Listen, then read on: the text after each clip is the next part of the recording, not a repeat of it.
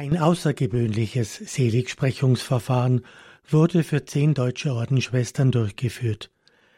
Das Verfahren für die Schwestern von der Kongregation der Schwestern von der heiligen Elisabeth, den sogenannten Grauen Schwestern, betrieb das Erzbistum Breslau in Polen, also die Kirche in Polen für deutsche Ordensfrauen. Und in Breslau in Polen werden sie auch selig gesprochen. Ein ungewöhnliches Verfahren für deutsche Ordensschwestern. Die Kirche von Polen führt das Verfahren für deutschstämmige Ordensfrauen durch.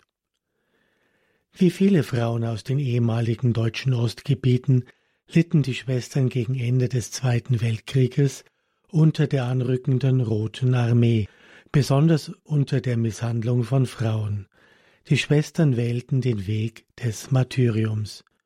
Stellvertretend für alle stellen wir Ihnen Schwester Maria Pascalis Jahn vor. Keine dreißig Jahre ist sie alt geworden, Schwester Pascalis. In Oberschlesien, heute polnisch aufgewachsen, stirbt sie wenige Tage nach Kriegsende am 11. Mai 1945 als Märtyrerin der Reinheit.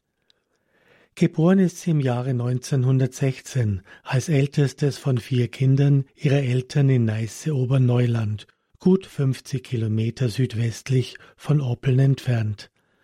Das Kind erhält bei der Taufe den Namen Magdalena. Sie besucht die Volksschule und empfängt im Alter von 14 Jahren die erste heilige Kommunion. Wirtschaftliche Gründe zwingen den Vater, er ist Schreiner, nach Herne in Westfalen umzuziehen. Die Mutter zieht mit den drei jüngeren Kindern bald nach. Magdalena bleibt vorerst zurück und arbeitet in einem Obstanbaubetrieb. Mit 18 Jahren zieht Magdalena zu ihrer Familie nach Westfalen. Sie arbeitet dort als Hausgehilfin in einem katholischen Gesellenhaus, das von Ordensschwestern geleitet wird. Nach nur einem Jahr kehrt Magdalena nach Neiße zurück.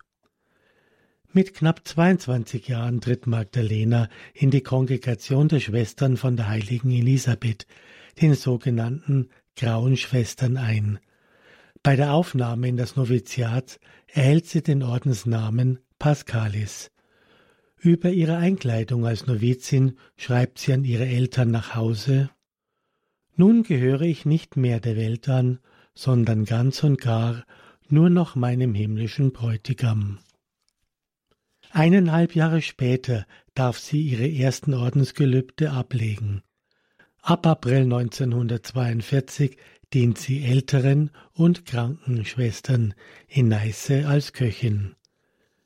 Im Osten Deutschlands ist zu jener Zeit die Front des Krieges nicht weit. Schwester Maria Pascalis ahnt das Dunkel, das über ihr Land kommen wird. So schreibt sie im November 1944 an ihre Eltern. Aller Seelen ist schon wieder vorbei. Vielleicht betet man im nächsten Jahr auch für unsere Seelen. Unzählige werden in der Erde liegen, die noch gar nicht an Sterben dachten, welche noch jung und gesund waren. Der Mensch denkt, Gott lenkt.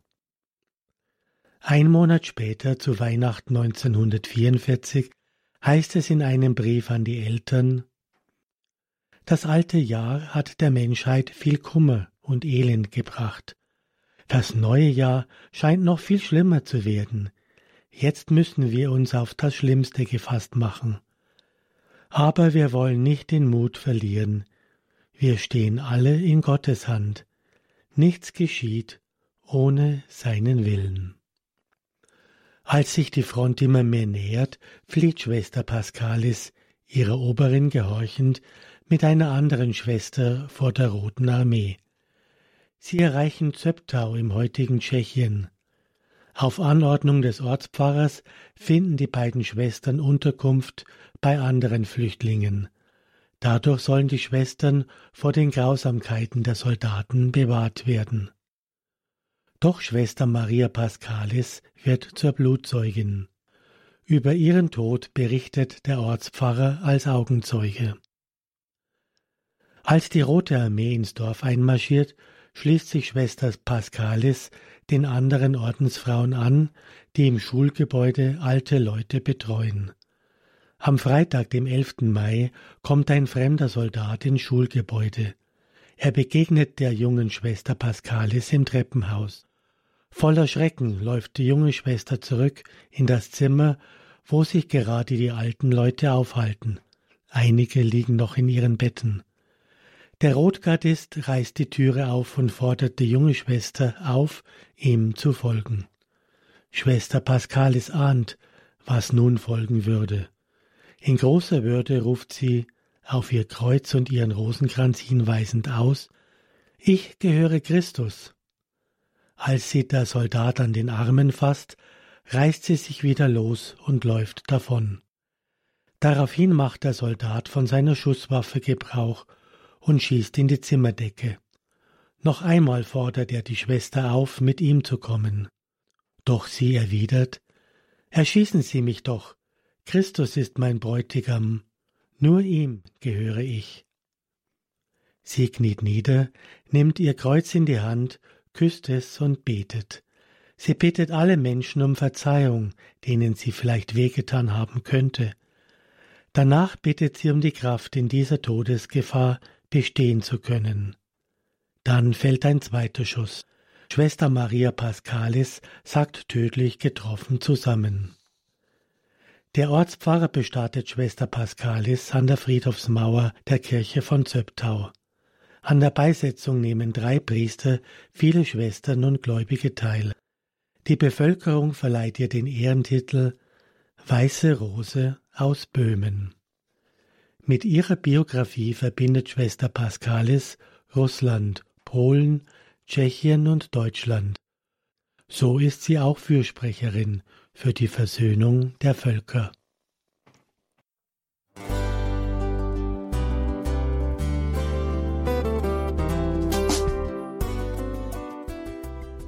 Liebe Zuhörerinnen und Zuhörer, vielen Dank, dass Sie unser CD- und Podcast-Angebot in Anspruch nehmen.